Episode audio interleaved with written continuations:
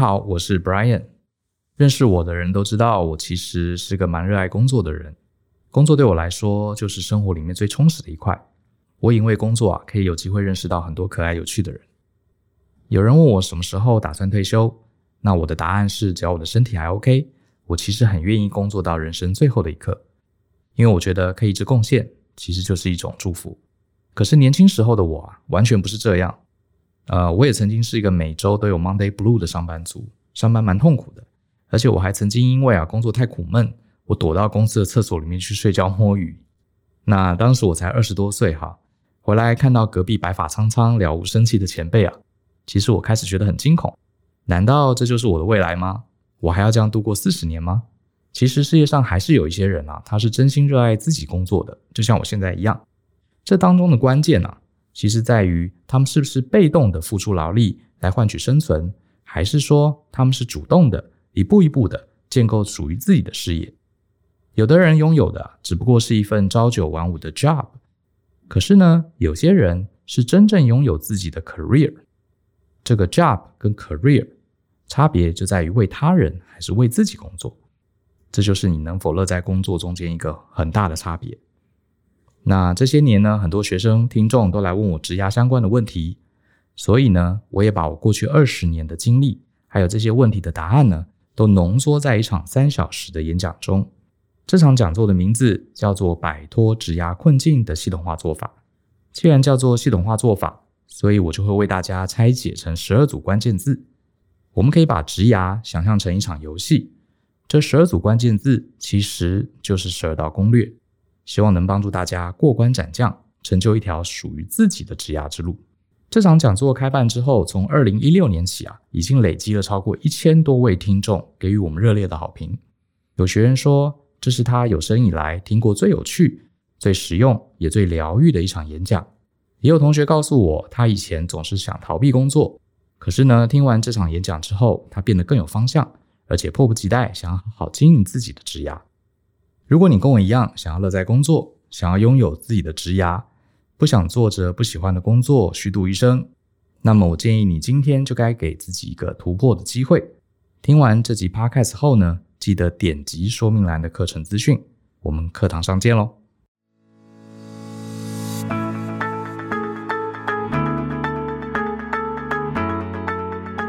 欢迎收听大人的 Small Talk。这是大人学的线上广播节目，我是舅张国阳。大人学啊是个分享成为成熟大人必备学问的知识平台。我们长期分享职涯发展、人际沟通、个人成长、商业管理以及两性关系等等的人生议题。那欢迎大家可以多多关注。那在前两周的节目中啊，我有回答一个听众关于职场升迁公平性的问题。好，那在今天的节目中啊，我其实想要延伸啊，要聊一些就是我当天啊没有讲到，可是我后来想想，觉得还蛮重要的一个概念。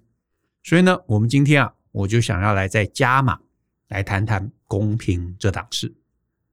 但是公平这个主题啊，其实说起来我们写过，而且聊过好多次了啊。大人学的文章平台，呃，我印象我好像写过一篇还是两篇，然后 Podcast 啊，我还有 Brian。啊，我们应该分别都有讲过几次，所以我其实还蛮鼓励大家啊，就是你可以这个找来听听啊，到我们大人学的平台搜寻一下啊，公平，你应该会找到几篇文章。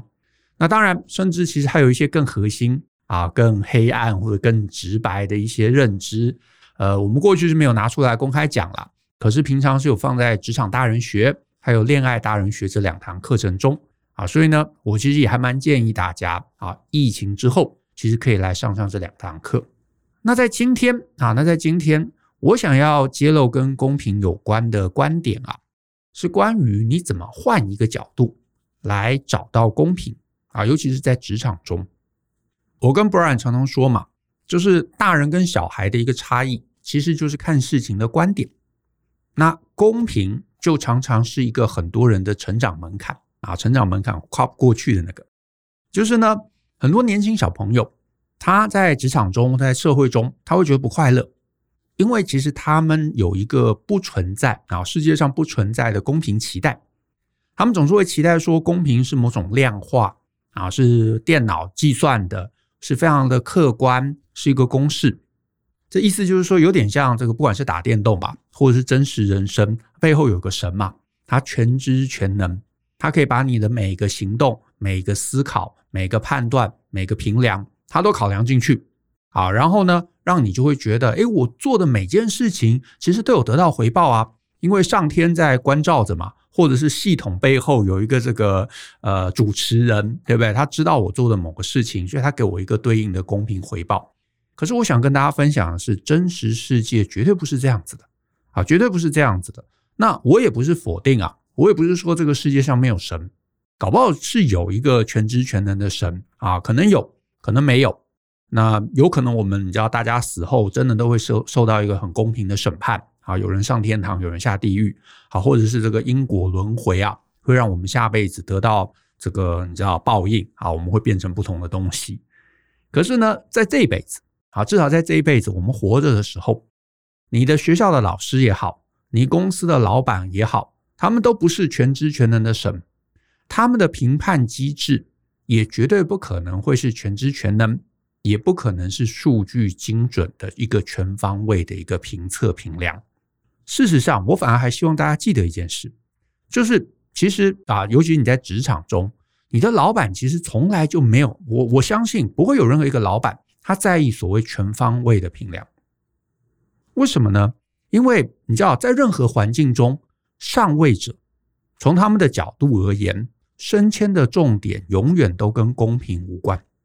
你说，那那那那那跟什么有关？跟有用有关。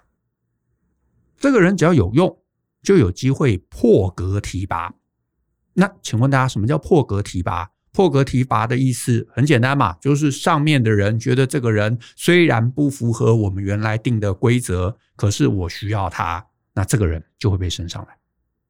所以呢，你的公司可能大公司，可能小公司，那大公司尤其很特别，对不对？他们可能会有一些这个升迁标准啊，你要来公司三年啊，你中间不能迟到早退，然后你要参加食堂升迁的必修训练，然后你有这个参与过一千万以上的专案两个，然后呢，最后的某个考试你通过拿到八十分，对，有这些标准，但是这些你都达到，也不表示就会选你，因为你的老板，你上面的老板。他们永远只想一件事，就是他要选一个可用而且还好用的人。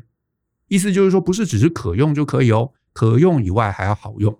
所以好用有可能包含了性格，有可能包含了跟别人的合作能力、协调能力、沟通能力等等等等啊，甚至是别的部门的观点，这都有可能会被参考进来。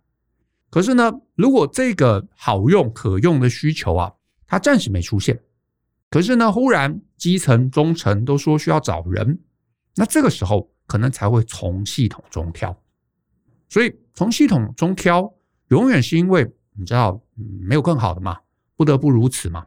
反正系统给的也是 OK 的。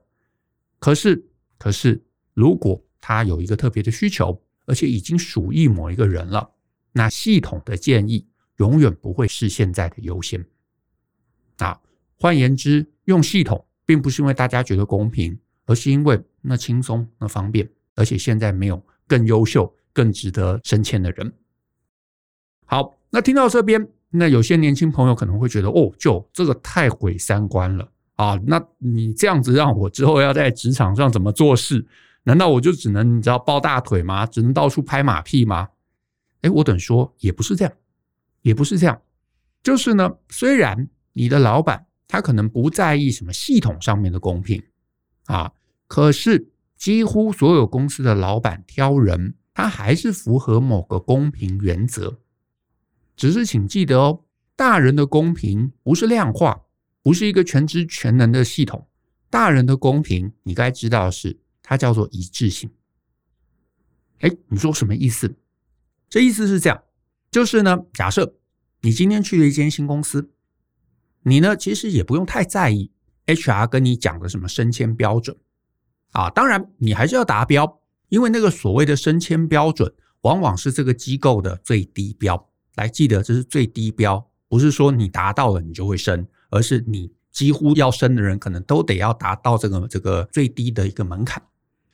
你反而要去关注的，是那些实际被升的人，他们都有什么背景？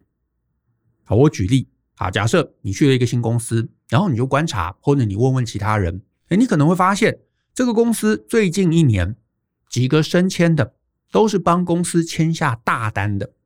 那这代表什么意思？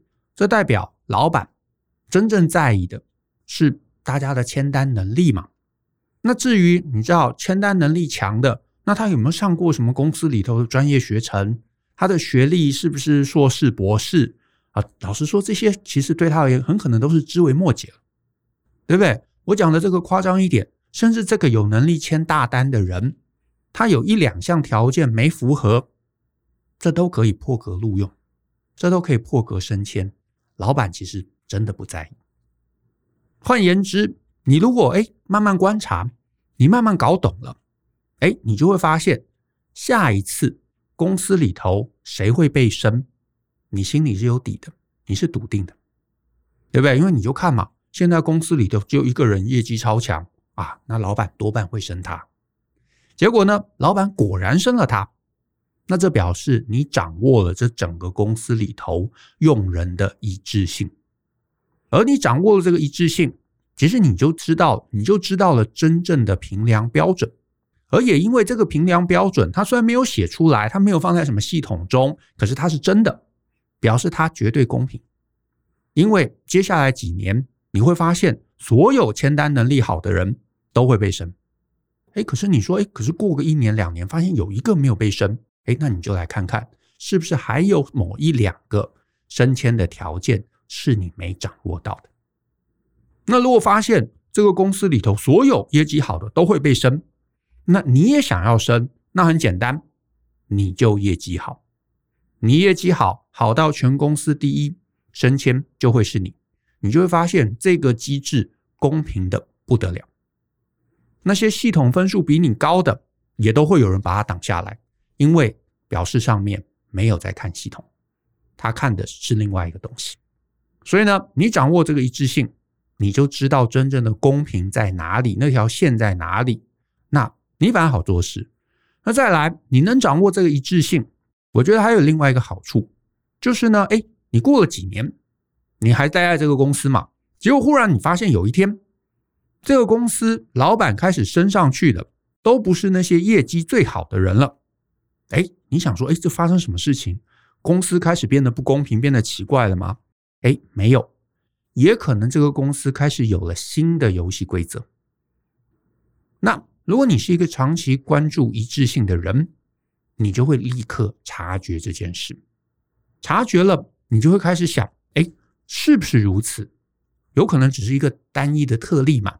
可是你发现，哎，接下来两个、三个，哎，都是这样啊，表示业绩最好已经不再是上面老板最在意的事情。然后呢，你另外一个思考就是：为什么？发生什么事情？为什么老板变了？老板变了，事出必有因嘛。哎，所以你就会去揣摩，你就会去揣测，你就会再去观察。那最后有可能你发现老板改变想法，对不对？他升的是业绩还可以的。哎，可是这三个人他们有一个共通点，就是他们跟客户的收款能力非常非常的强啊。老板变了，老板在意的点变了。那这个变了，为什么？哎，有可能很多原因，对不对？有可能这个老板。呃，现在开始比较在意收款能力了，也可能是哎，公司的这个现金流可能呢不太好了，所以呢，老板更在意收款，对不对？或者是公司的经营策略就是变了。但无论如何，你只要脑海里头对一致性这件事情有一个非常强的关注跟认知，你就会在任何的变动察觉这个一致性的改变，然后你也会去关注新的一致性到底是什么样子。然后呢，你又掌握了，你就知道你怎么搭配，你怎么配合，你怎么改变。换言之，你能够掌握决策一致性的人，你就会掌握到公平，而且你也通常不会混得太差。所以呢，我在这一集的最后，我鼓励大家，啊，不管你今天在公司工作，甚至是交朋友，我都会建议你，你不要太认真听别人讲的话。啊，因为讲出来的话有可能非常的冠冕堂皇，有没有？就说啊，我们是一个这个呃，在意所有大家平衡发展的什么什么的公司。诶，可是你要看的永远都是决策的一致性在哪里？决策行为的一致性会告诉你真正的想法，会告诉你真正的答案。你也会再透过掌握这个一致性来取得真正的公平、关注跟重视。所以呢，重点稍微调一下，你就会发现你的人生轻松很多。